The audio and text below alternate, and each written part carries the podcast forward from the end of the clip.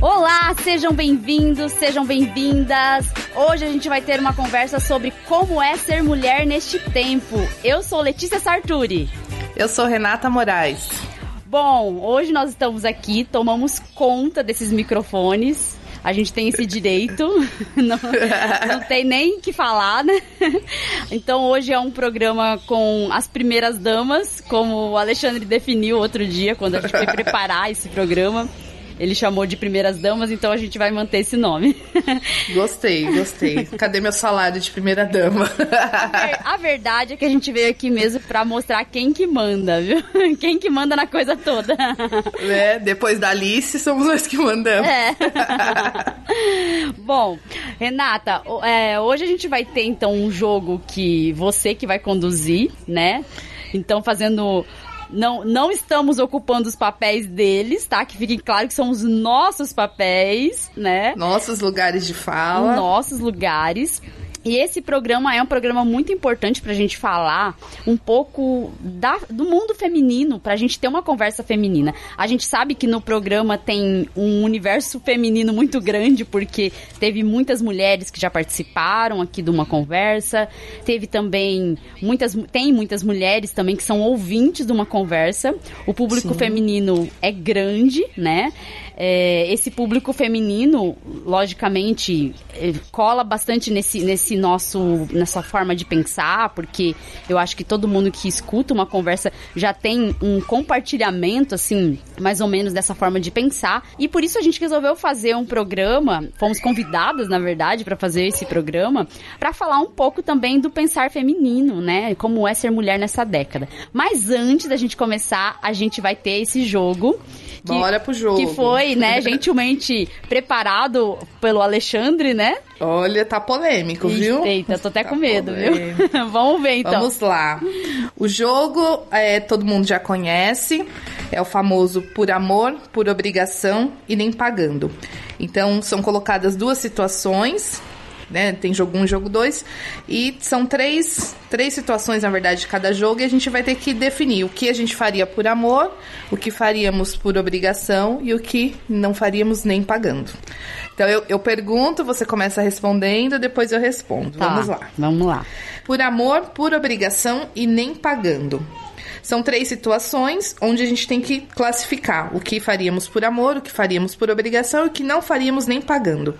A situação A: ser a delegada numa delegacia da mulher em uma cidade bem machista. Situação B: ser a única vereadora nessa mesma cidade machista.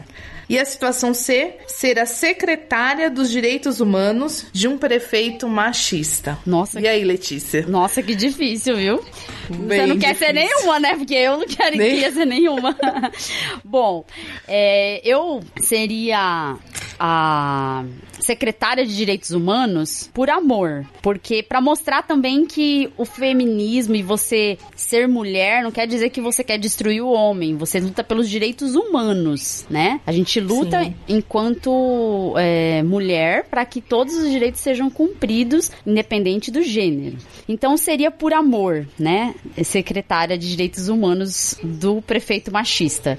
E, certo, e por obrigação? Por obrigação, por obrigação delegada na cidade machista para tentar proteger as mulheres de alguma forma, por obrigação de tentar oferecer algum tipo de proteção às mulheres. E nem pagando o outro qual que era a nem... vereadora. vereadora será a única vereadora na cidade mais machista. Então nem pagando porque ia ser muita discussão arrumar muito para cabeça todo dia discussão dentro do, do da ali da, da câmara né? Então você ficar discutindo você ficar levando aquilo para casa eu acho acho que é muito tenso isso. Eu preferia, então, nem pagando isso. Sim. E você? É, eu ia mais ou menos pelo, pelo mesmo caminho. Por amor também, eu seria secretária de Direitos Humanos, né? Que eu acredito que sim. Seria uma, uma possibilidade de defender, como você disse, não somente as mulheres, mas é, homens, crianças, idosos e tentar, por, por exemplo, ele fala que é um prefeito machista. Então, pelo menos ali na minha pasta, eu ia tentar fazer a diferença na minha secretaria, enfim, com ações positivas que visassem mesmo os direitos humanos. Por obrigação, Eu acho que eu seria a vereadora da Sim. cidade, ainda que seria bem complexo, com várias demandas, com N dor de cabeça, mas acredito que, assim, semelhante com o trabalho da, da Secretaria de Direitos Humanos, eu acho que eu ia poder contribuir. E acho que nem pagando eu seria delegada, porque eu acho que eu não tenho esse perfil. Eu seria uma delegada muito mole. Imagina As eu, Renata, iam- desse tamanho. As pessoas não iam me respeitar, eu ia chorar o dia todo. É, eu, eu não sou Eu morro mole de medo assim. de arma. Eu não sou mole assim, mas olha o meu tamanho, né? Não tem nem tamanho pra ser É, eu delegada. que- Nem pagando. Vamos lá. Agora a situação 2 do jogo. Você é a pessoa do RH que tem que eliminar candidatos, no caso candidatos homens, com as seguintes respostas. Então a gente, nós somos a pessoa do RH, a gente tem que eliminar candidatos que estão participando do processo seletivo com as seguintes respostas. Olha o naipe das respostas. Letra A: não tem quem cuide do seu filho enquanto você trabalha. Nossa. Então você está fora. Letra B. Você quer ganhar igual às mulheres? Então você tá fora. E a letra C. Essa função não é para homens, então você tá fora. Na Nossa. verdade é um machismo reverso, É, né? é, Como será verdade, que eles se aí é- sentiriam ouvindo isso? Isso aí, é fem... Isso aí é feminismo, né? Acho que é esse o nome. Que é quando você pratica o machismo. Assim, algo semelhante ao machismo, né? Só que para os homens. Bom, é difícil. Isso. Ai, você começa. Você começa respondendo essa. É, Pode vamos começar. lá, vamos lá. Bom, por amor, eu acho que por amor eu falaria. Essa função não é para homens, Uhum. então você tá fora. Ainda que é excludente, né? Sim, Você, tudo você é. tirar a pessoa de uma situação, de, de uma seleção de trabalho pelo cargo. Infelizmente acontece. Eu mesma já passei por processos seletivos onde eu não passei nitidamente, porque era mãe e mulher, por ser mulher e mãe. Sim. Esse foi por amor. Por obrigação, ainda bem pesado, eu acho que eu, eu daria essa resposta. Você quer ganhar igual as mulheres? Então tá fora, né? A gente sabe que infelizmente as mulheres ganham menos que os homens. Sim. Mas acho que essa seria a menos ruim. E nem pagando eu daria essa resposta. Não tem quem cuide do seu filho enquanto você trabalha. Então, então você tá fora. Deve ser porque fala muito a, a, a minha situação de mãe É. desempregada. Então, ainda que eu tivesse essa, essa, essa, como diz, essa chance, eu não falaria isso pra um homem. Então. Nem pra uma mulher, né? É, é assim, é difícil falar pra qualquer pessoa, né? Mas eu eu iria nessa mesma linha de você na- a respeito do da, da criança, né? Não, nem pagando eu falaria isso, porque isso desumaniza muito, né? Eu acho muito desumano isso. Apesar de que tudo ali é excludente. Tudo é desumano. É, só que você pensar nisso, você colocar a criança como um problema, como um empecilho,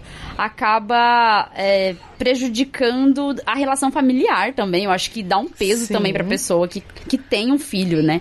Então, isso aí nem pagando. Por amor, eu já falaria assim: você quer ganhar o mesmo tanto que as mulheres, sabe? Né? Tipo, ne- não vou, não vou, não vou querer porque você quer ganhar o mesmo tanto das mulheres. Pensando na luta feminina de ganhar o mesmo tanto Sim. que os homens, né? Assim, aí faria por amor mesmo, pelo coração. É, uma vingancinha, vamos dizer assim. Uma vingança boa. Uma vingança do bem. E aí, é, por amor, por obrigação, já me perdi até. Eu já falei, E- e nem, nem- pagando, já falei. Nem que pag... Agora falta por obrigação. Você falou por, por nem amor, pagando e por isso. amor. Aí, por, Que obri- é a última. por obrigação é a última que eu, eu falaria que Essa função não essa é função para não é pra homens. homens. É, pronto. Então você Aí tá iria assim, nesse sentido. Sim. É isso. Bom, bem legal o jogo. Foi, O Alexandre- foi polêmico é, esse jogo. O Alexandre sempre esses jogos polêmicos. Ele não prepara jogo polêmico quando tá os dois, ele prepara quando tem convidado, viu? Eu Já Sim. reparei isso.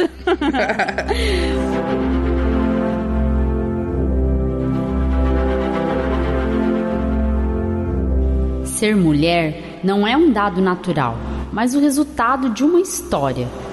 Não há um destino biológico ou psicológico que defina a mulher como tal. Foi uma história quem a fez. Primeiro a história da civilização e após, para cada mulher em particular, sua história que a determina enquanto mulher. Um dos mal entendidos que meu livro suscitou foi que se pensou que nele eu negava qualquer diferença entre homens e mulheres. Ao contrário, ao escrevê-lo, medi o que os separa. O que sustentei foi que essas dessemelhanças são de ordem cultural e não natural. Contei sistematicamente como elas se criam, da infância à velhice. Examinei as possibilidades que este mundo oferece às mulheres, as que lhes são recusadas, seus limites, suas oportunidades e faltas de oportunidade, suas evasões, suas realizações. Esse trecho se refere ao livro O Segundo Sexo, de Simone de Beauvoir. Bom, gente, então vamos iniciar esse tema muito legal da gente conversar aqui. É, é, um falar nosso voltado tanto para os homens quanto para as mulheres que escutam esse programa. É interessante a gente falar de pontos a respeito da vida feminina partindo das mulheres, né? Afinal, quem tem como falar da vida feminina é a própria mulher. Então a gente Exato. escolheu assim um tema de falar de como é ser mulher neste tempo, por causa que a gente às vezes não enxerga é, que a mulher ainda tem dificuldades, que isso não foi dificuldade só de uma época, né? Se a gente pensar assim, lógico, a gente teve uma época de muitas lutas que as mulheres lá, lá tentavam, lá atrás, tentavam ser vistas como seres humanos, como cidadãs até, né? Primeiro como seres humanos, porque não eram nem consideradas às vezes seres humanos. Sim. E aí, como cidadãs, a conquista ao voto, tudo isso foram ganhos. O direito de poder trabalhar, né, de ter os mesmos direitos do homem. Hoje em dia a gente até tem esses direitos, mas alguns ainda a gente não tem. A gente pensou em falar nisso justamente por isso. As, as dificuldades nossas partem de vários princípios do nosso dia a dia, é, é, difícil ser mulher, por exemplo, e pegar um metrô, às vezes, pegar um transporte público, não é, Renata? Sim, com certeza. É, até a gente estudando um pouco o assunto, eu até voltei na minha memória que eu quando eu trabalhava, eu pegava muito trem e trem assim é uma coisa assim absurda, Sim. né? Sempre muito cheio e várias por várias situações você tinha que ficar fazendo manobras para ver ali o cara atrás de você, tá certo, o trem tava cheio, mas muitas vezes estava encoxando por maldade. Enfim, não é só aquilo que a gente vê na TV, né? São, são diversas situações que a mulher hoje ainda precisa lutar, ainda precisa defender. É, a gente né, citou neste tempo, que seja no século XXI, que seja na, na última década, nos Sim. últimos 10 anos, mas cada tempo tem os seus desafios, né?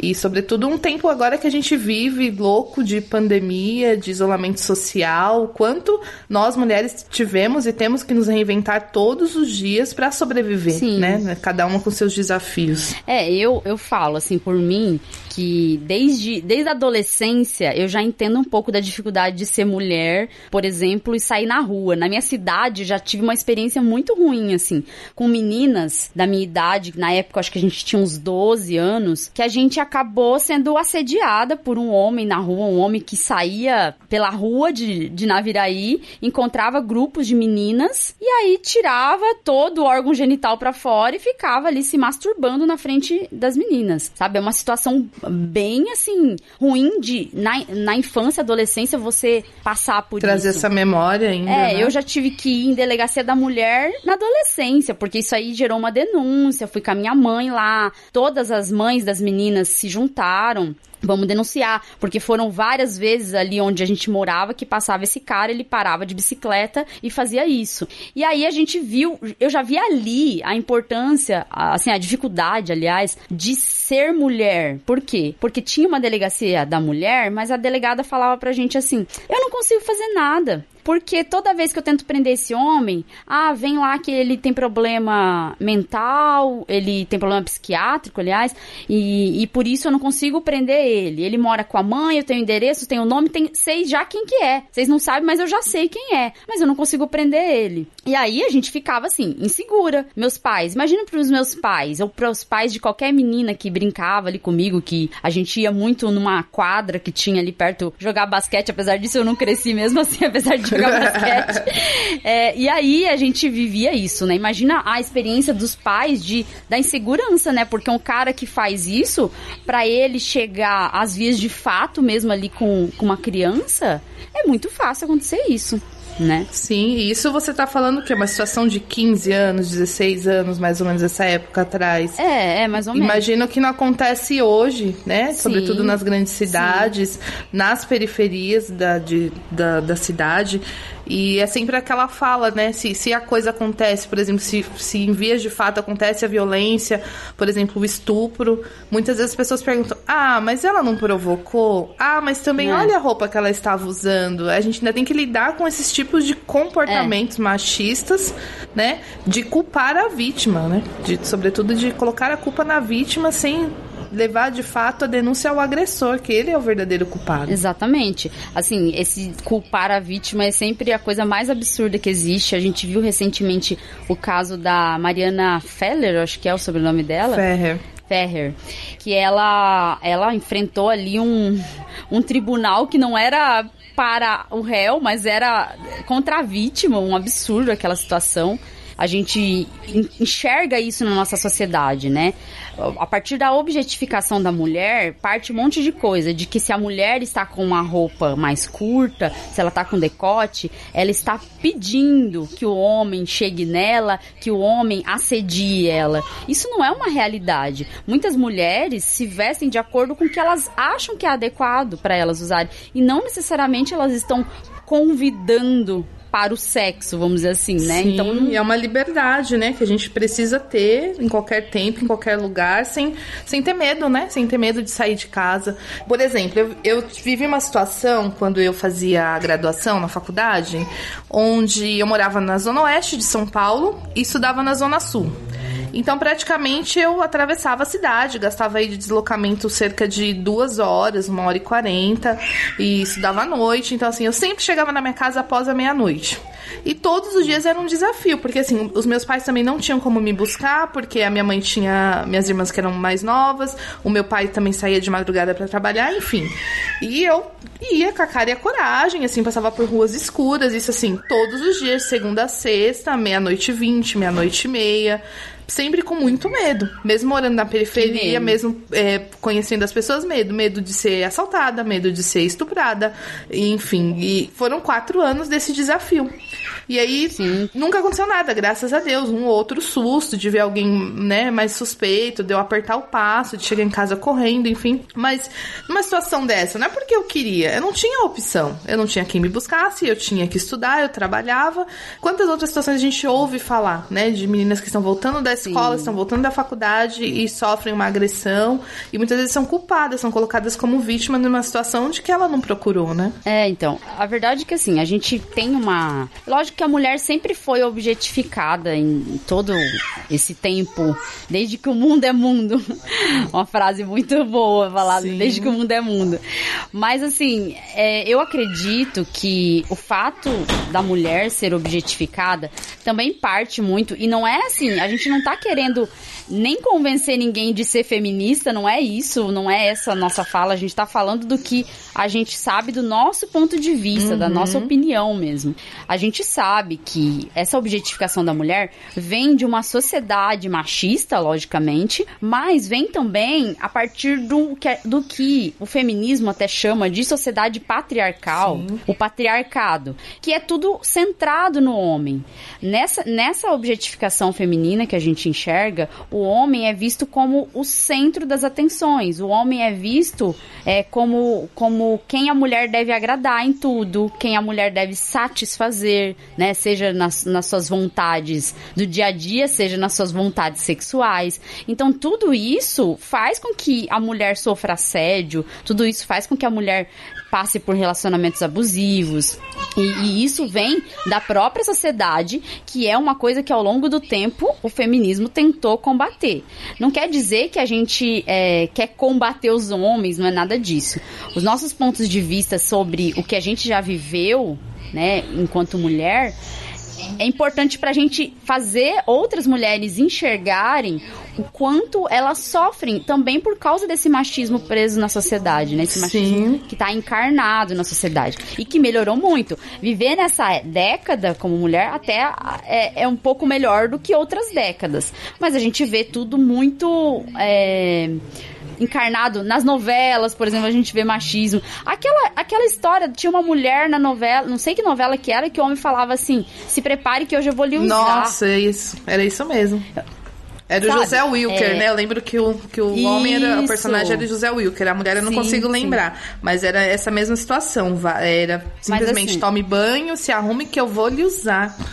É, é. A nossa, a nossa experiência é mais nesse sentido, né? Da gente ver o que a gente consegue perceber a respeito da nossa visão, né? Não Sim, é, é uma, impor... é uma luta pela igualdade, né, de direitos. Não que a gente queira ser como os homens, né? Mas a gente já começa Exatamente. pelo dado de que a mulher no trabalho ela já ganha menos que o homem, né? Até Sim, eu, eu sim. achei um dado importante que assim algo que a gente já tinha ouvido falar, mas parece que cada vez que você lê, cada vez que você volta na, naquilo, você fala, gente, é, é, é desumano, é desumana a palavra.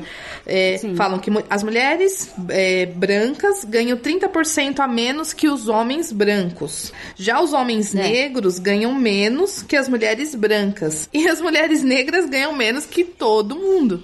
Todo mundo. É. Então, quer dizer, é, a desigualdade vem pra gente, pra nós como mulheres, nessa questão da, da, da desigualdade salarial. Às vezes a mulher tem a mesma função, às vezes ela tem até mais é, capacitação, sejam em cursos, sejam em experiências do que um homem, mas ali na, na, na rede, na, na folha salarial, o salário dela é melhor, menor do que o do homem. E pensar que Sim. ser um homem negro ganha menos e ser uma mulher negra ganha menos do que todo mundo. É, é terrível, Exatamente. porque até, voltando a ser você falando das novelas, eu, eu fico muito assim, assustada e ao mesmo tempo eu fico triste do quanto a gente só vê mulheres negras nas personagens como empregada doméstica, como as funções sempre é, abaixo, né? Você não vê Sim. em cargos de, de liderança, você não vê sendo retratada. E assim, é mentira? Não, infelizmente não.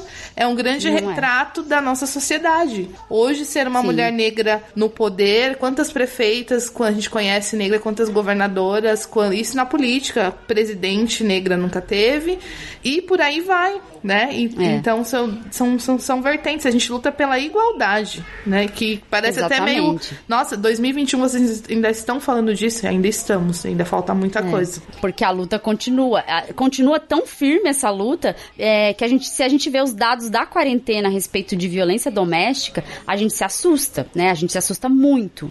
E esses dados mostram que, por exemplo, a cada dois minutos uma mulher é agredida no Brasil. Vocês conseguem imaginar a cada dois minutos uma mulher sendo agredida? E assim, quando a gente fala de agressão, que a gente tá falando é agressão física, fora toda a questão de agressão Verbal. psicológica. Verdade. É, verbal, psicológica. Tem um monte de mulher na quarentena que sofreu mais ainda com os relacionamentos abusivos, de ter que ficar dentro da casa Com o próprio com o abusador, com o abusador. o tempo inteiro. É, porque o relacionamento abusivo, ele destrói a mulher, às vezes não por fora, mas destrói por dentro. Você enxerga ali uma mulher sem autoestima, você enxerga uma mulher que, que sofre, que tem é, feridas para até começar novos relacionamentos, Exato. né? Então, nessa parte, o relacionamento abusivo, ele destrói todo o psicológico da mulher, às vezes acaba destruindo a relação da mulher com outras pessoas, eh, seja amiga, seja parente, acaba fazendo com que a mulher perca também o ânimo para trabalhar e para fazer um bom trabalho, perca a sua, a sua autoconfiança. Então você tem essa questão de relacionamento abusivo que é muito frequente na nossa sociedade, e a gente tem ainda a agressão física, Sim, né? e a própria. Que foi muito registrado. A própria, quarentena. é, a própria pandemia ela levantou esse- esses números assustadores e ao mesmo tempo que aumentou o número de violência, sobretudo violência física, até mesmo feminicídio, que é quando resulta na morte, também acontece que diminuiu o número de denúncias. Por que será? Porque ela tá dentro de casa com o próprio abusador. Exatamente. Muitas vezes ela não tem opção. Essa mulher vai embora, ela vai pra onde? Ela tem filhos. Ela não tem, às vezes Sim. ela é dependente daquele, daquela pessoa, então ela não denuncia, ela continua vivendo uma situação de violência. Por exemplo, o É. ano passado eu fiz um trabalho é, para fazer assessoria de comunicação para uma candidata à vereança de São Paulo, e essa candidata ela trabalha numa ONG que faz esse apoio, e ela contava, assim, ela falou, gente, às vezes ela, enfim, tinha coisas, demandas para tratar com ela, ela sumia, e ela falava, ó, eu fui, eu fui resgatar uma, uma, uma mulher que o marido tava espancando, e ela não tinha para onde ir, ela tinha que ficar correndo atrás para poder achar uma casa para essa mulher ir. Muitas vezes ela tinha dois dois, três, quatro filhos e, enfim, né? Acho que o trabalho das ONGs também devem ser enaltecidos nesse período, não só nesse período, mas, enfim, fazem aquilo que o governo não faz, né? Elas chegam aonde é. o poder público não chega. E era uma realidade, assim, que eu ouvia falar, mas ela, sabe, ela falava assim, ai, nossa, acabei de resgatar aqui uma mulher, e assim, às vezes a mulher ligava para ela nossa. duas, três da manhã, eu preciso sair daqui, eu preciso de um lugar, ele tá me batendo, ele tá me ameaçando, então quer dizer, é justo isso? É, e, e... Então, e as ONGs, essas ONGs até surgiram meio que junto com o feminismo. O feminismo ajudou a impulsionar esse tipo de, de trabalho, né, para ajudar outras mulheres. Sim. Assim, eu, eu fico pensando que a agressão, lógico, é uma coisa que está presente desde sempre tem caído por causa também da criação da Lei Maria da Penha. Isso foi um marco muito importante aqui no Brasil, né, para uma vitória mesmo das mulheres de terem algum tipo de proteção mesmo pela lei, né? Porque até então a gente não tinha. Mas é lógico que acontece essas violências físicas e a gente tem também o fato da, do feminicídio, de resultar muitas vezes no feminicídio. E aí muita gente, a gente ouve às vezes alguns discursos, assim, tem que, não, não adianta, né? Esse programa tem que ter um, algum tipo de pistolagem, senão não é uma conversa clássico. É, a gente ouve às vezes a gente falando assim, ai, por que feminicídio? Por que, que tem que chamar feminicídio? Porque a mulher está sendo morta por ser mulher. E isso, isso mostra, escancara escancara o problema do machismo, escancara o problema da violência contra a mulher, que é um problema grande. Você não vê violência contra o homem de mulher tão frequente quanto você vê violência do homem contra a mulher, Sim. né? Então, assim, é, é, importante a gente ter, por exemplo, o feminicídio caracterizado como feminicídio para que a mulher possa ter uma proteção a mais pela lei. Porque, ela tá desprotegida. A mulher, é, ela não é um sexo frágil. Quiseram dar esse nome de sexo frágil há muito tempo por causa da questão física, que muitas vezes a mulher tem menos massa muscular do homem. Aí eu já tô falando da parte biológica, que eu conheço bem. Mas o sexo frágil também, lógico, vem de uma história aí de, de que as mulheres não tinham acesso ao estudo. Então era frágil em tudo. Frágil até mesmo em poder debater algum assunto porque não tinha conhecimento, não tinha acesso ao estudo, Sim. né? Mas essa história de sexo. Não é porque é sexo frágil que a gente tá falando que tem que ter leis para proteger, é porque a mulher sofre mais violência mesmo por ser mulher. É baseado nisso, né? E essa violência a gente vê que ela não tem classe social, né? É, a gente vê não. os casos de feminicídio, acho que foi, sei lá, dois, três meses atrás, de uma juíza que foi assassinada no Natal. Foi levar as filhas pro ex-companheiro passar a festa de Natal e ele simplesmente abriu a porta do carro e já foi esfaqueando ela.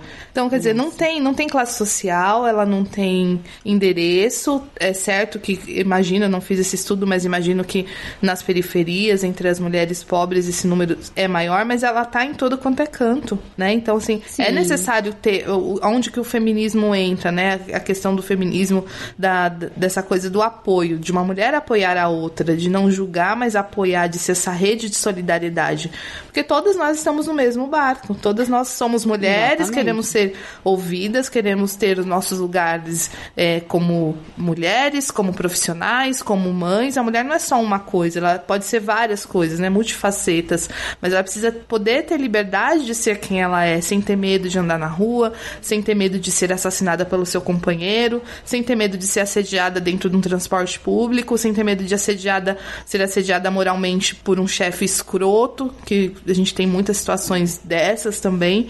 Então é isso, nossa luta é pela igualdade dos direitos e por a gente poder ser quem a gente é nos lugares. É, é isso. Assim, a gente, a gente sabe que a luta ela é grande, é forte, tem que continuar, né? A gente vê, por exemplo, em todos os lugares, não é só em casa que a mulher tem problema com ou seja com relacionamento abusivo, seja com violência doméstica, não é só em casa que isso isso acontece, isso acontece em toda a sociedade. Vem desde o, de casa até o ambiente de trabalho, a mulher que consegue trabalhar, né? Porque às vezes a mulher ela sofre um, um machismo tão grande em casa e uma violência tão grande que o homem às vezes impede ela até de trabalhar, né? O esposo, né, impede ela de trabalhar e acaba fazendo com que a gente realmente não tenha o direito de, ter, de atingir o mercado de trabalho. Mas aí também entra o fato de, da mulher, às vezes, que mora com um pai que é muito machista, que o pai quer definir os passos da vida dela e às vezes também ela não vai trabalhar porque o pai não quer que ela trabalhe. Então tem muitas coisas que acontecem que impedem a mulher de chegar ao mercado de trabalho. Mas quando a mulher consegue chegar no mercado de trabalho, não quer dizer que lá ela vai estar protegida. A gente sabe que o mercado de trabalho ainda é excludente para as mulheres em muitas funções. Tem funções que são caracterizadas como funções masculinas, o que é totalmente errado. Sim. Porque a mulher tem capacidade de fazer, né? É, se, se não precisa é, de algo relacionado à genética, vamos dizer assim, não precisa de, de do material genético para aquilo, tudo a mulher pode fazer. Tudo que o homem faz, a mulher pode fazer, né? Então, no ambiente de trabalho a gente vê, além disso, a gente vê a diferença salarial que é grande ainda. No Brasil você tem ainda dados que mostram uma diferença salarial grande, como a Renata falou ali anteriormente.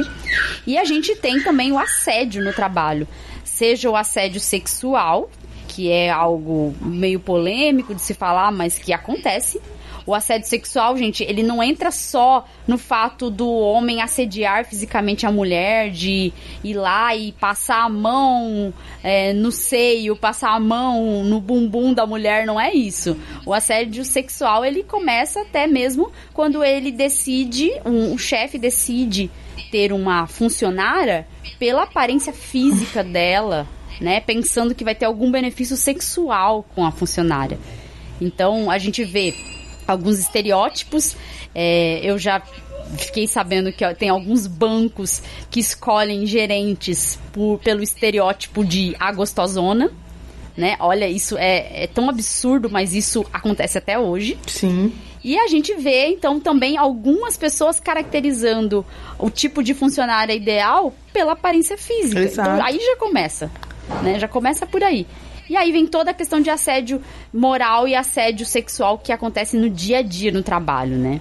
Às vezes uma insinuação, um convite ali que você vê que não é do colega de trabalho, mas é algo além. Até às vezes uma promoção, a gente ouve falar de pessoas que, de mulheres que não foram promovidas porque se negaram a sair com o chefe.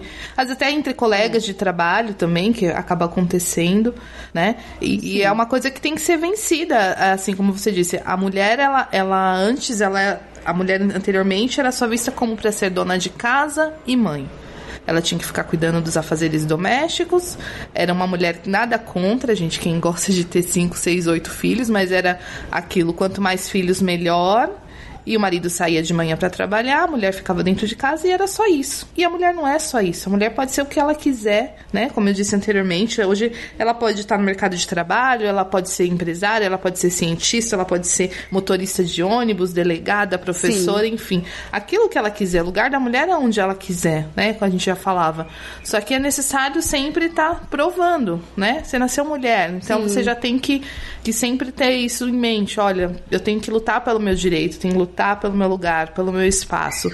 E, e é um desafio muito grande, sobretudo. Essa questão do, do mercado de trabalho é até uma situação que eu Cheguei até a comentar num, num, outro episódio que falava sobre racismo, mas eu não tenho como fugir disso porque eu sou uma mulher negra, não tenho como não falar dessa situação. Mas eu tive um emprego, um trabalho que durante os dois anos que eu fiquei lá, eu fui assediada moralmente, onde eu era sempre excluída, eu era sempre colocada na berlinda por comentários de cunho racista, ou até mesmo, por exemplo, trabalha, trabalhava com jornalismo, de ser mesmo, não xingada, mas ser chamada atenção somente somente eu. Corrigi meu texto. É, o empregador, o editor, ele corrigia meu texto em voz alta, na frente dos outros colegas. Ah, tá errado. Nossa, mas você escreveu isso aqui mesmo? Você acha que esse texto tá bom? E era só comigo. Os outros colegas ele chamava na sala, ele fechava a porta, ele fazia a correção. Comigo era no meio de todo mundo. Foram dois anos Nossa. assim, dois anos nessa perseguição. Só que assim, no primeiro dia, na entrevista de trabalho, a primeira fala que, que esse empregador falou comigo não foi boa tarde, não foi oi, tudo bem, foi nossa, pensei que você era loira. Meu Deus. Foi isso. Que horror. Nossa, eu pensei que você é. era loira. E eu fiquei sem resposta. Hoje eu responderia por quê? Essa vaga precisa ser loira? Tem algum problema com a É. minha cor de pele, obviamente que já não ia passar dali, né? Eu não ia ser contratada, mas antes É. não tivesse, porque o pior estava por vir. Então são esses tipos de fala e, e que você não imagina, você fica totalmente sem resposta, sem, sem... Eu fiquei assim, o que que eu falo, né, Sim. nessa hora? E outras situações que, por exemplo, demanda... Eu sou mulher negra e sou mãe. Eu, eu passei uma situação de uma entrevista de trabalho, quando a Alice ainda tinha 11 meses, 11 meses, quase um ano, onde durante a entrevista, eu falando das minhas aptidões, daquilo que eu tinha feito, as minhas experiências profissionais, e assim, o, o recrutador ele me interrompeu falou assim: Ah, você tem uma filha, né? Você colocou no currículo que tem uma filha. Eu falei: Sim, eu tenho. Ah, mas ela ainda mama no peito? Você amamenta ela? Eu falei: Sim, amamento. Mas ela também já come de tudo, né? Criança com seis meses já começa a comer, a introdução alimentar, Sim. tudo.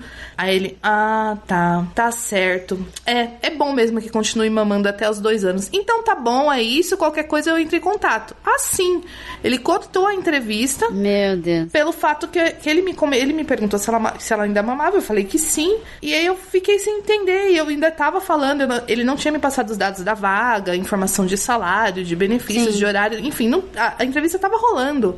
E eu fiquei assim, né, tentando ainda puxar. Falei, então, mas qual é o salário? Mas você não me passou. Não, não, é só isso. Qualquer coisa a gente entra em contato. Ele simplesmente só faltou falar: olha, então, você é mãe, o seu bebê ainda mama, então tchau, vai pra sua casa amamentar o seu bebê e pronto. Sabe? Nossa, é é- isso, é isso. É assim que, que a sociedade, que algumas pessoas da sociedade pensam. Sim, sim. Eu, eu até, assim, tenho uma história da época do mestrado, que é semelhante ao ambiente de trabalho, né? O mestrado é como se fosse um ambiente de trabalho.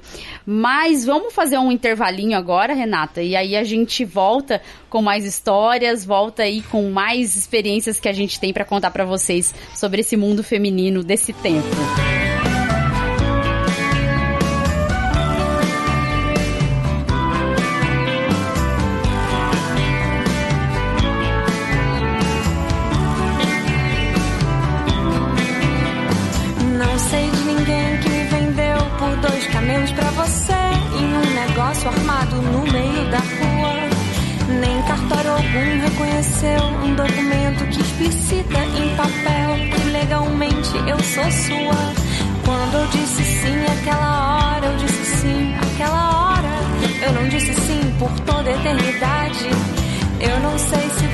por fora, mas eu não tenho registro, compra e venda, feito uma propriedade pessoal.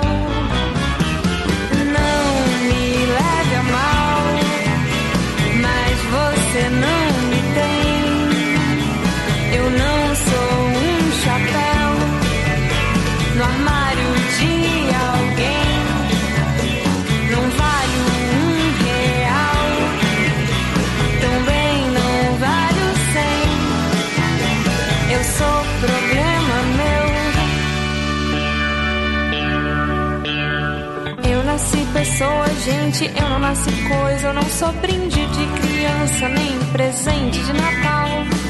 Não me espere aí nesse instante, nem agora, nem por três vezes sem juros, nem no seu cheque especial.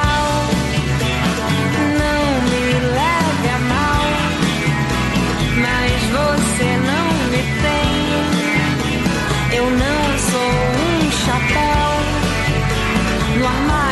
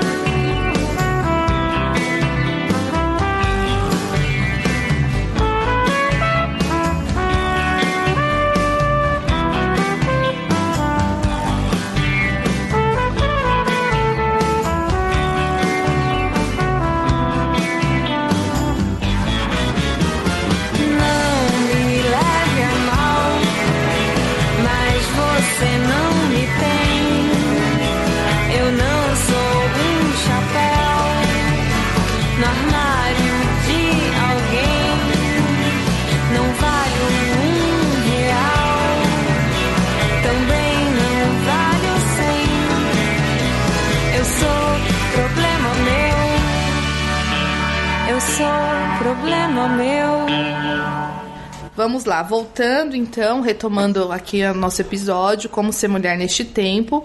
Letícia, fala um pouco pra gente dessa situação que você viveu, essa relação de trabalho no, no mestrado. Então, é, para quem escuta ou escuta ciência, já vai entender um pouco como que acontece um mestrado, né? Na minha área, pelo menos.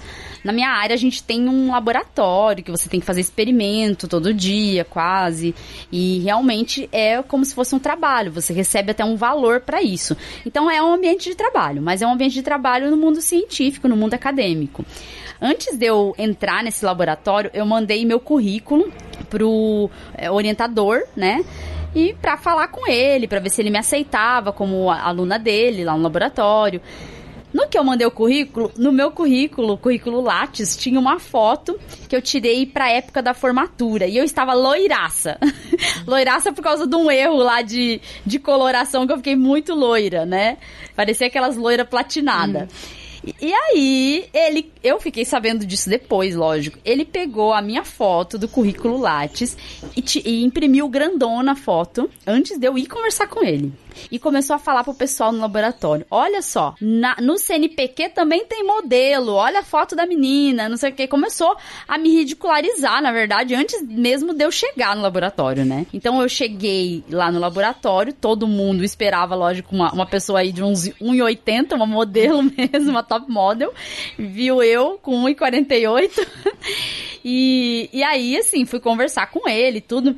E eu, eu depois fiquei sabendo dessas histórias. E ele era um, um orientador que era muito abusivo. E eu, eu sofri assédio moral lá. Não, não necessariamente pela questão de ser mulher, porque ele tratava da mesma forma também os homens. Mas eu via que com as mulheres o tratamento era um pouco mais reforçado. E até pensando nesse estereótipo que, lógico, como eu comentei anteriormente, vem um pouco da história aí de da mulher ser retratada como burra, né? Como uma Sim. pessoa que não, não tá, é, não faz parte do meio intelectual. Mas isso vem muito mesmo do fato da história feminina. Recentemente, até aproveitando esse gancho que a gente tá falando de trabalho e de também dessa parte da mulher é, e a intele intelectualidade da mulher, né? A, a economista Mônica De passou por um, um evento bem, bem chato também, num debate numa universidade, um, debate de meio acadêmico é, no, no YouTube. Ela foi interrompida por um outro economista homem que veio querer dizer que ela falava com o coração. Então atribuem à mulher o falar com o coração e não ter racionalidade, né, não ter raciocínio a respeito do que fala. E foi um episódio chato. Ela comentou muito sobre isso, até ela fez um vídeo no YouTube dela para falar sobre isso. E, e, é uma coisa que acontece. Acontece no meio de trabalho o tempo inteiro. De o homem, o homem palestrinha que a gente fala, querer ensinar a mulher de tudo, parecendo que a mulher não pode aprender alguma coisa, que a mulher não tem capacidade intelectual para aprender alguma coisa. Isso a gente vê no ambiente de trabalho. Eu enfrentei isso, mesmo no ambiente acadêmico, que é um ambiente aqui no Brasil que hoje em dia é dominado pelas mulheres, graças a Sim. Deus. A gente ainda tem esses esses homens palestrinhas querendo ensinar e querer dizer que sabe tudo. E no ambiente de trabalho, em reuniões, a gente vê também muito caso de homem que interrompe mulher. Que a mulher tá falando, tá concluindo a ideia, o homem já atropela a mulher, mas ele não interrompe outro homem. Então, essas coisinhas que vão acontecendo, às vezes que parecem ser coisas inocentes, elas vêm porque às vezes o homem não tem uma, uma intenção ruim, ele não é uma, uma má pessoa, não é isso que a gente tá falando. Mas são atitudes atitudes que estão tão incrustadas, assim, no ser humano, de colocar, às vezes, a mulher mais abaixo. E isso acaba invadindo o ambiente de trabalho, as nossas relações familiares, até como a Renata falou, dessa parte da maternidade atrapalhar não atrapalhar, mas dizer assim, teoricamente atrapalhar, eu tô falando do que o mercado de trabalho pensa, da maternidade atrapalhar a vida do mercado de trabalho, atrapalhar a mulher no mercado de trabalho. Então, assim, eu não enfrentei essa parte da maternidade, né? Eu não sou mãe, mas a Renata sabe que, é, como ela tinha falado no outro bloco, ela sabe que isso acaba impedindo, às vezes, você de arrumar emprego. Exato. Porque se souberem que você é mãe, porque hoje em dia perguntam, né? Perguntam perguntam na entrevista, Pra às mulher, vezes online, né? já perguntam. pra é, mulher. Pro homem ninguém seleciona. Ah, Pro você homem, tem não. filhos? Ou até pergunta, mas ninguém pergunta. Tá, você tem filhos? Com quem que vai ficar a criança se você começar a trabalhar, se você for aceito nessa vaga? Eu nunca ouvi dizer que um homem tenha recebido esse tipo de pergunta. É, é, Não, olha que eu já escutei também em ambiente de trabalho de professores, tá? Não onde eu trabalho atualmente, mas onde eu já trabalhei. Eu já escutei coisas assim, de coordenadores falarem assim: olha, tem não sei quem ficou grávida. Vocês, professoras, cuidado pra não ficar grávida todo mundo de uma vez, viu? Pelo amor de Deus. Aí, quando o homem descobre que a esposa tá grávida e fala pros colegas de trabalho, no mesmo ambiente, todo mundo. Ai, que bênção, que felicidade, que não sei o quê. Sabe? É um comportamento totalmente diferente. E isso atrasa a vida da gente, Sim. gente. É uma coisa assim que atrasa a gente enquanto sociedade Olha, até, né? eu lembrei de uma coisa agora que eu não, não tinha lembrado. Antes de eu ser mãe, eu também participei de um processo seletivo com uma mulher e uma das falas dela pra mim foi assim: ah, você tem filhos? Eu falei, não. E, e ainda na época, né, eu ainda falei assim, nem pretendo. Ela, ufa, que bom. Porque, olha, tô com duas grávidas aqui na, na sessão e olha, se você falasse pra mim que pretendia ter filho nos próximos seis meses, você já tava fora. E deu risada. E só que naquela época eu não era mãe, eu achei assim estranho, mas passou batido. Agora você falando, eu lembrei disso. Era uma mulher e ela falou: ai, ufa, que bom. Quer dizer, Que absurdo, o fato da mulher né? poder ser mãe ser um empecilho. Ah, porque ela vai sair de licença maternidade, ou porque essa criança vai nascer, vai, vai ficar doente, ela vai ter que faltar no trabalho. E assim, aí falta a empatia, né? Uma mulher ter uma fala dessa. Cadê a sororidade? É, Cadê a ouvi- empatia? É, então, eu já ouvi isso de mulheres. Isso que eu falei, eu escutei de mulher, não foi de homem, não. Eu vejo, às vezes, a própria mulher não dando um apoio pra vida feminina da sua colega, né? Assim, na- a respeito da maternidade, a gente sabe que tem é, o fato da licença maternidade, que é muito importante pra mãe e pra criança. É lógico que o homem deveria ter uma licença maior também, porque é muito curta. E mesmo que é, a gente entende que isso parte do princípio de que toda a responsabilidade de cuidar da criança é da mãe e a responsabilidade do pai é menor. Então vocês já vejam que aí já tá colocado aí mais um ponto do que a gente chama de uma sociedade patriarcal, Patriarcal. né? Então isso já é mais um ponto, porque se coloca tanta responsabilidade da, da mãe, mas do pai coloca como alguém que está ajudando a mãe. Nossa. Então, o, é, o pai vai ficar no início, após o parto, porque o pai vai ajudar a mãe nos primeiros dias em que ela tá lá toda estribuchada, ou porque passou por uma cesárea, ou porque passou por um parto normal, que, lógico, é uma tensão, é um estresse físico também pra mulher, né? Você passou por isso, você sabe falar melhor do que eu, mas eu, eu sei da parte biológica. A minha parte sempre é teórica a respeito disso, né? Porque eu não tenho lugar pra falar sobre isso. Mas assim, você mesmo deve ter enfrentado esse tipo de fala de que, ah, o homem está ajudando, Ajudando. você a cuidar. Olha, né? o tempo todo. E, e, assim, é um machismo que, que infelizmente ele vem de longe. E às vezes a gente ouve dentro da, da família mesmo. Por exemplo, a gente tem a Alice, né? Eu e o Alexandre. A Alice tá com dois anos e meio. O Alexandre, no segundo dia que a gente tava em casa, que eu estava em casa, né? Morava com os meus pais, o Alexandre dava banho na Alice. E ele, assim, até hoje, se eu precisar sair, ele dá banho, ele troca a fralda, ele dá comida, ele sabe o remédio que ela toma, sabe a vitamina, sabe o nome da pediatra. Pra muitos, isso é assim, nossa, que paizão, nossa. Devia ser uma normalidade, gente. é o Sim, filho é ele nosso. tá fazendo papel de pai. né? É, o filho é nosso. E às vezes, muitas vezes, assim, dentro da família, as pessoas dizem, nossa, você troca a fralda da sua filha. Nossa, você dá banho nela, mas ela é uma menina. Já, a gente já ouviu comentário desse tipo, nossa, mas você não é a mãe que tem que Imagina. dar banho nela? O, o pai vai dar banho numa menina? Quer dizer, o pai dá banho na menina, não pode dar banho na menina, mas pode dar banho no menino. Ou a criança É. pode. A menina não pode jogar bola, não pode brincar com carrinho, tem que brincar só com boneca. Sim. Sabe? É- e, e é um desafio, né, da maternidade, até mesmo da gente poder criar a Alice sabendo da, da defesa que ela vai ter que ter na vida dela, dos direitos, dessa luta. Não sei, assim, imagino Sim. que quem é mãe de menino também tem um desafio grande de não criar um menino sendo machista, como a sociedade muitas vezes impõe. Mas da gente também ter, saber, né, como educar, como criar essa criança. E eu imagino, eu falo pela minha experiência, por exemplo, na pandemia, o trabalho aumentou muito, ainda que eu não tenha um trabalho fixo formal, mas eu faço alguns trabalhos informais, freelancer.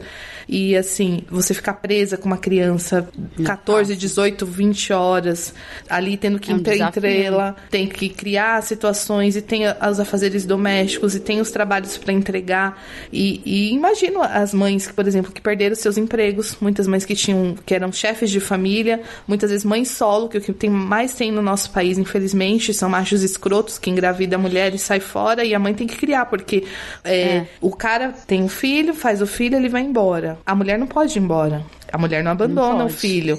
E ela tem que criar essa criança, e ela não tem o emprego, e aí a creche está fechada, ela não tem com quem deixar aquela criança, e assim, vira uma, uma bola de neve, sabe? O que, que eu vou Sim. fazer? Eu tenho que trazer comida pro prato do meu filho, mas eu não tenho com quem deixá-lo. Mas eu não tenho uma rede de apoio, que a rede de apoio também é essencial, né, para essa mãe. Seja mãe Sim. solo, seja uma mãe que tenha seu companheiro, que tenha seu pai, sua mãe próximo, seus, seus parentes, seus sogros, enfim.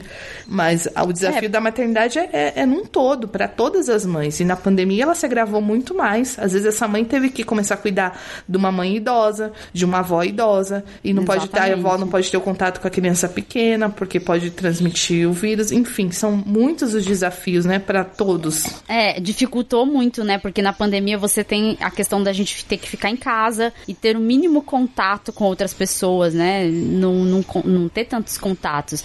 Então isso prejudica até para uma mãe que precisa de alguém que ajude a cuidar da criança. Exato. Eu fiquei me imaginando, e a gente tava conversando aqui outro dia, eu e o Pedro, falando sobre o, quanto seria difícil, por exemplo, por exemplo, para mim, enquanto professora, dar aula aqui online, sentada na cadeira que eu tô sentada agora, e ter uma criança aqui, mesmo que tenha o Pedro, ah, ajude a cuidar, mas aí a criança vem correndo, consegue entrar no quarto que eu tô e vem no meu colo e começa a falar, e aí atrapalha toda a aula, estraga a minha linha de pensamento. Então, assim, o quanto que isso é difícil, porque no ambiente que eu tô, isso, por exemplo, poderia gerar uma reclamação de alunos. Eu trabalho para a iniciativa privada, né? Eu trabalho numa universidade privada. E os alunos reclamam porque eles, tudo que não tiver como eles querem, no pontinho que eles estão, eles querem jogar a carteirada de Eu tô pagando." pagando. É.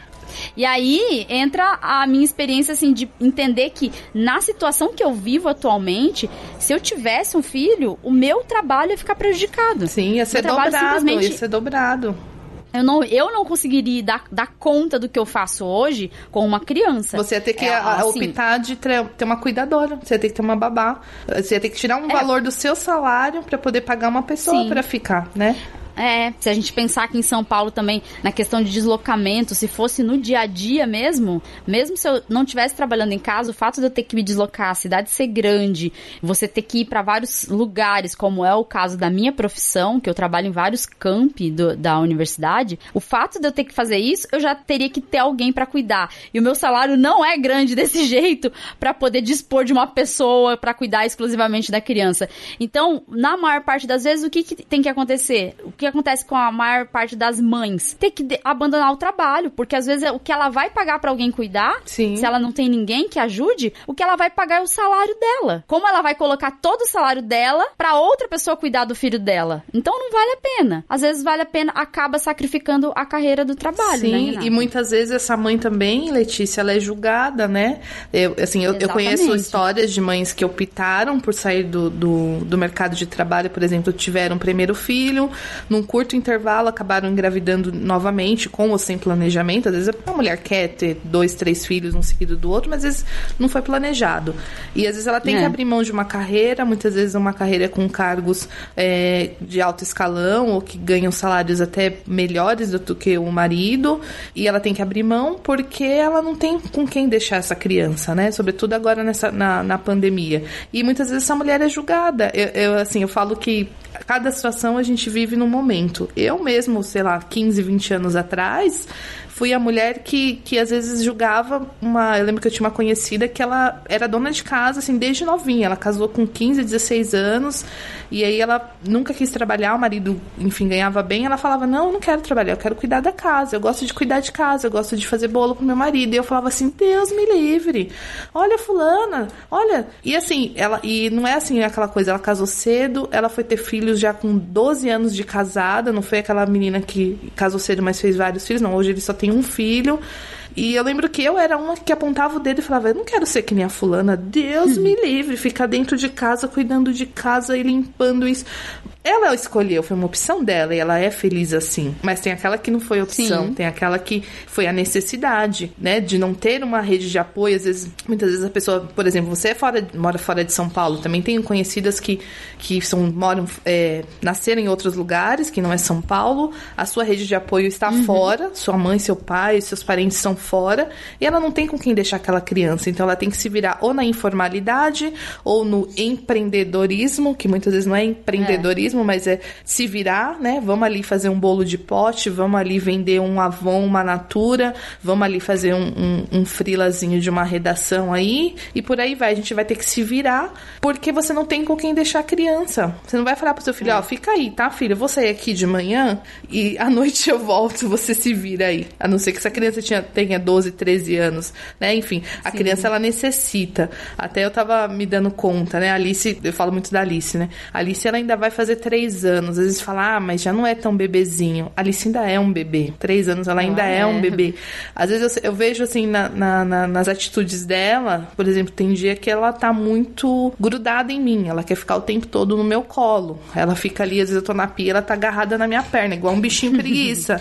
e eu fico assim, gente, para ela eu sou o mundo dela, né? É. Ainda mais que a gente tá passando muito mais tempo juntas, né? O tempo todo. A gente sai pra trabalhar de manhã, volta à noite e somos eu e ela o dia todo. E, e assim, Sim. como é que eu vou falar para essa criança? Não, sai daqui, agora eu tenho que fazer. Então muitas vezes eu paro. Se você olhar o chão aqui de casa para eu poder dar conta, tá cheio de brinquedo, tá cheio de livros. Eu tava lendo uma hora antes de começar a gravar, eu tava sentada lendo livro com ela. Você tem que dispor desse tempo. E não é Sim. algo que você escolhe, é instintivo, é da, da maternidade, é, é da necessidade da criança e você tem que fazer. E eu imagino as mães, eu olho, bato palma para as mães que trabalham fora, que estão vivendo no home office, que ainda bem que ainda tem essa possibilidade, mas tem que ali dar conta das aulas virtuais, né, da criança que também tem que fazer é. aula online e dar conta das reuniões e ainda ficar com receio de de repente essa criança aparecer numa reunião, alguém achar fofinho e outra pessoa falar: "Ih, essa daí, ó, é melhor contratar outra, melhor ver uma que não tem filho, porque essa daí não tá é. tá dando conta do recado". É, mas é assim, eu fico pensando, né? É, é um desafio muito grande a maternidade. Eu, por exemplo, atualmente eu não tenho na, na minha vida, na minha configuração de vida atual, é, se eu fosse mãe, eu não sei como que eu ia conseguir viver, como que eu ia conseguir trabalhar e fazer o que eu faço, né? Então é, é difícil porque a gente tem que pensar nisso, que a mulher que é mãe não é simplesmente ir lá e colocar um filho no mundo, tem uma não, é. dedicação. Tem a mulher, a mulher é mãe, a mulher é esposa, a mulher é filha, porque tem os pais dela também, ela é irmã, é ela é tudo isso, é amiga. Então, assim, ela não, não tira as outras funções, mas a maternidade em si eu acho que deve exigir muito tempo e acaba fazendo com que a mulher não consiga ser muito outras coisas que ela gostaria de ser. E por isso que eu, atualmente, por exemplo, tô trabalhando firme na divulgação científica, tenho o meu trabalho. Então, esses projetos que correm aí comigo é, seriam muito difíceis de acontecer se eu fosse mãe, né? Eu fico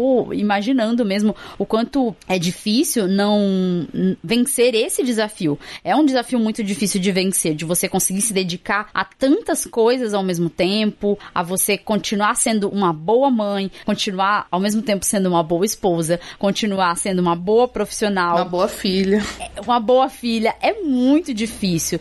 E a sociedade, ela tá sempre pronta com os olhos ali pronto para julgar, para tentar falar assim: "Olha, ai, ela só fica com filho olha só, não desgruda da criança. Não desgruda da criança, o marido, coitado, deve ficar é, solto, o marido. É um perigo. Logo, logo, essa daí vai perder o marido. Sim. Você ouve coisas como isso. Você vê, às vezes, a mãe destruída porque tá cansada, não consegue nem se arrumar para sair para ir pra um lugar. E você já fala assim: nossa, é toda desleixada. Tá acabada. Não se cuida, não se cuida, mas não sabe o que tá acontecendo. Às vezes a mãe tem que arrumar uma criança, tem que se arrumar, tem que ajudar ajudar o marido porque os homens às vezes são meio perdidos em achar coisas, principalmente em achar coisas. Esse é um problema daqui de casa, de que a coisa nunca tá no lugar até eu ir lá e encontrar, né? Então, assim, a gente tem que se virar às vezes em muitas coisas. É claro que a gente tem é, pessoas ao nosso lado que ajudam bastante e que não deixam a gente ficar sobrecarregado. É, a, a relação familiar é importante, né? Essa relação dentro de casa, mas a relação externa também mãe, da mulher poder ter a relação com seus familiares, com seus pais, com seus irmãos.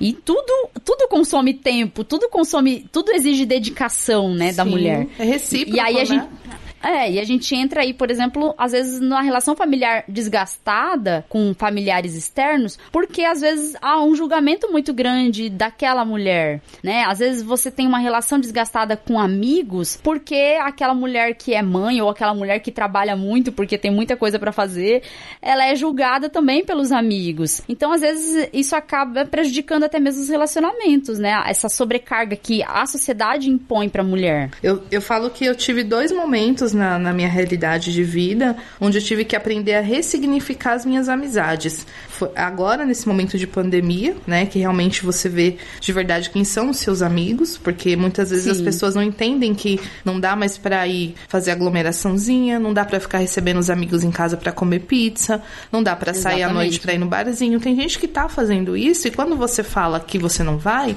ah, você é careta, ah, você já me falaram até assim, ah, você tá parecendo um fiscal do Covid, enfim. E ali você vai se afastando, porque se as pessoas não têm, não têm os mesmos ideais que a gente, desculpa, não dá pra caminhar junto. Então, é um tempo de pandemia, acho que foi um tempo de ressignificar relação com familiares, com amigos, é, enfim. E no- na minha história também, em questão da maternidade. É, é triste, mas assim, você perde, perde, não sei se perde ou se realmente não eram amigas de verdade, mas você perdi muitas amizades depois que eu me tornei mãe. Porque, por exemplo, eu não tinha mais o mesmo ânimo, eu não tinha a mesma possibilidade de fazer certos programas que uma mãe, que uma mulher sem filhos, né? Às vezes, sei lá, uma Sim. coisa que eu gostava muito de fazer, tomar minha cervejinha com as minhas amigas num barzinho. A, a, a Alice com dois, três meses, eu ainda amamentando, e ouvia falar, ah, não, vamos sair, vamos ali, vamos ali à noite. Não, vamos à tarde, vamos num dia à tarde, vamos num sábado. Ah, não, à tarde não dá pra mim, ou então ah, à tarde não. Assim, eu tive que mudar a minha vida. Eu tenho uma criança que depende Sim. de mim, eu não posso ter certos comportamentos, não que não seja saudável, é saudável. É saudável encontrar as amigas, é saudável fazer coisas além da maternidade. Eu lembro que assim, o meu porpério, que são ali os, os primeiros meses depois que a criança nasce, ele foi muito intenso, porque eu passei já uma, uma gravidez reclusa, uma gravidez que eu fiquei muito dentro de casa, e o porpério também. E assim, eu queria ver gente, eu queria conversar, eu queria falar É. coisas além da maternidade. Eu não queria só falar sobre o bebê que acorda à noite, da que eu não estava dormindo à noite, ou que meu peito sangrava na hora de amamentar, ou que meu bebê estava com cólica. Não, eu queria falar de outras coisas. Eu queria falar da minha profissão, eu queria falar das coisas que aconteciam no mundo, eu queria dar risada. E eu não tinha mais isso, porque as amizades fugiram. É assim, a primeira É. semana, a segunda, primeiro mês, ai que bonitinho, vamos lá, visita, tira uma fotinho, posta no Instagram e acabou. Depois disso, acabou. Acabou. Passou a novidade. E aí você tem que se É. ressignificar essas amizades. Porque, seja porque eu mudei a minha vida, ou porque eu sou mãe, eu tenho uma criança que depende de mim, então a gente teve que aprender a ressignificar isso e se apoiar nas, na rede de apoio de, de iguais. Que aí eu falo que vem a sororidade, que é a importância do feminismo, onde eu fui me É. juntar com aquelas que viviam como eu, ou que entendiam, porque também não precisa ser só mãe para você é, poder fazer uma aldeia. Você pode ter uma aldeia com outras pessoas que não vivem a sua realidade, mas que entendem ela, que não te julgam, Sim. mas te apoiam. Né? E às vezes acho que falta isso, a gente não só julgar, mas poder apoiar as- essas mulheres, sejam elas mães ou não. Então, eu te falo que até eu mesma ressignifiquei muitas amizades. Lógico, na quarentena a gente acaba vendo também quem fica aglomerando, quem fica ignorando medida de prevenção, não usa máscara. Esse tipo de gente eu não quero nem, nem perto de mim, falar bem a verdade, porque é gente que não tem bondade no coração. E muitas dessas amizades também incluem o fato de amizades que ficam julgando a história, né?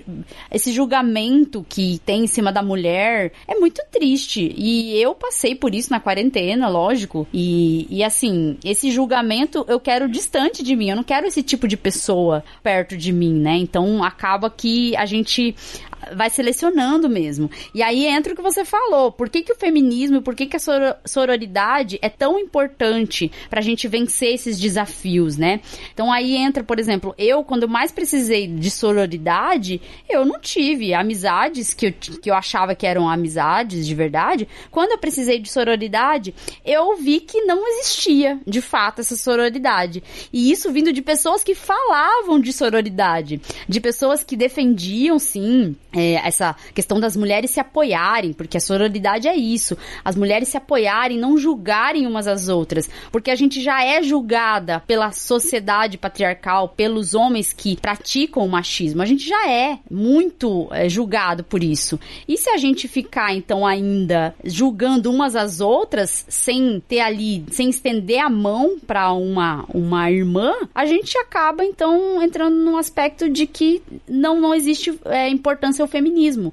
Então a sororidade, ela é importante para mostrar que a mulher também é importante para a sociedade e para mostrar para a mulher que ela não tá sozinha, que ela tem outras em quem ela pode se apoiar, ela tem uma rede mesmo em quem se apoiar, né?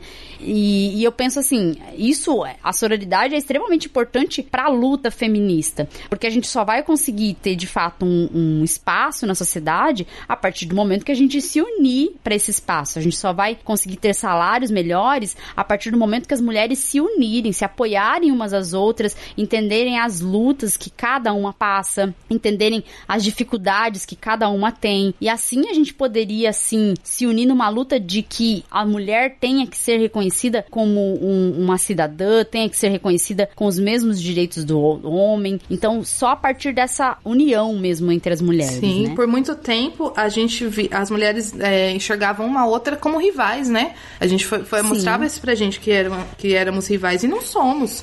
A gente tem que criar essa rede, esse respeito, entender a, a outra mulher, não julgar. E a partir do momento que você aprende a, a fazer isso, a escutar a outra mulher, você se escuta e você junto é, se une à luta daquela mulher, né? A sororidade Exatamente. é isso, é você fazer um, um movimento ali de apoio, de desconstruir a rivalidade, mas criar uma solidariedade, né? Como se fosse uma fraternidade, mas uma solidariedade entre as mulheres. Isso. Porque, ah, por exemplo, muitas mulheres vieram antes de nós. O que a gente tem hoje foi luta antiga. Seja o direito a voto, seja a mulher poder trabalhar fora, enfim, tantos direitos já conquistados, porque outras pioneiras vieram antes da gente, Sim. lutaram por aquilo, e a gente tem que fazer isso para as próximas gerações. Essa igualdade, essa troca, esse cuidado, essa representatividade. É, muitas vezes, é, eu mesma fui uma de que às vezes eu falava, ah, eu acho que eu não sou feminista. Toda mulher é um pouco feminista, Sim. né? Tem várias. Tem que ser, né? Várias vertentes do feminismo, enfim, tem umas mais radicais, outras menos. Sim. Mas não tem como dizer que sou mulher e não tenho feminismo ali incutido Sim. na gente. É, é isso, é, é pensar dessa forma. Sim, o feminismo ele tem várias vertentes. A gente, assim, veja, você que tá escutando esse programa, a gente não tá para te convencer a ser feminista, mas assim, é, é bem racional que a gente seja feminista, porque o feminismo ele não é o oposto do machismo. O feminismo ele não busca colocar um homem abaixo da mulher, não é isso. O feminismo busca colocar a mulher e o homem no mesmo nível, que a mulher e o homem sejam equiparados em salário, no mercado de trabalho, que a mulher e o homem tem os mesmos direitos enquanto é, cidadãos, né, enquanto pertencentes a uma sociedade. Então, o feminismo busca isso, busca que a mulher esteja equiparada nos homens nos direitos, é isso. E você que é católica, que é cristã, você não tem que enxergar o feminismo como uma ameaça à sua fé. Isso é importante a gente falar também, porque o feminismo, é, como a Renata falou, a gente tem várias vertentes do feminismo e entra o fato também que o feminismo ele não vai contra a nossa fé, porque o feminismo ele significa diminuir a opressão que as mulheres têm dentro da nossa sociedade. E se a gente pensar em Cristo como centro da nossa fé, jamais Cristo ia querer ver uma mulher oprimida. A gente vê isso na Bíblia, claramente, em vários pontos, né? Então, Cristo não quer ver uma mulher oprimida. O feminismo, assim como é, pensando no feminismo enquanto ideia, o que, o que o feminismo prega, defende, é que toda mulher mulher tenha os mesmos direitos do homem, seja equiparadas aos homens. E nesse sentido, as vertentes diferentes do feminismo podem variar a respeito disso, mas a centralidade do feminismo é a respeito disso, de colocar a mulher no mes na mesma equiparação do homem. Sim, e é isso que a gente luta todos os anos, né? A gente até fala, é. No, é claro, toda mulher gosta de ganhar flores, de ganhar bombom, de ser cortejada, mas agora nesse 8 de março, a gente não quer só isso, a gente quer ser ouvida, a gente quer ser respeitada no nosso direito, na nossa identidade. A gente quer poder segurar a mão da outra e falar, vamos juntas, né? Eu posso não saber da sua dor, mas eu me compadeço, eu estou aqui por você. Que infelizmente Sim. muitas vezes falta entre as mulheres e, e, assim como também tem essas redes que já acontecem, né? Essas amizades que nascem, a gente, nós duas somos prova disso, né? É. Enfim, da, da, amizade bonita que a gente está construindo, ainda que mais Sim. virtualmente, né? Do que tudo. É, por causa da quarentena. Causa né? da quarentena e tudo mais. Mas assim, é isso que falta, né? Da gente se unir e falar, olha, hoje, como mulher, eu quero mais, eu quero mais, eu quero ser respeitada, eu quero ser ouvida, eu quero ter meu lugar de fala, eu quero ter o meu espaço e eu não quero ir sozinha, eu quero ir junto. Eu quero ir junto com você, eu quero ir junto com as minhas amigas, eu quero ir junto com as, com as nossas mães, enfim. Uma luta por todas as mulheres, porque a luta é de, de todas nós, né? Não é de uma mulher só.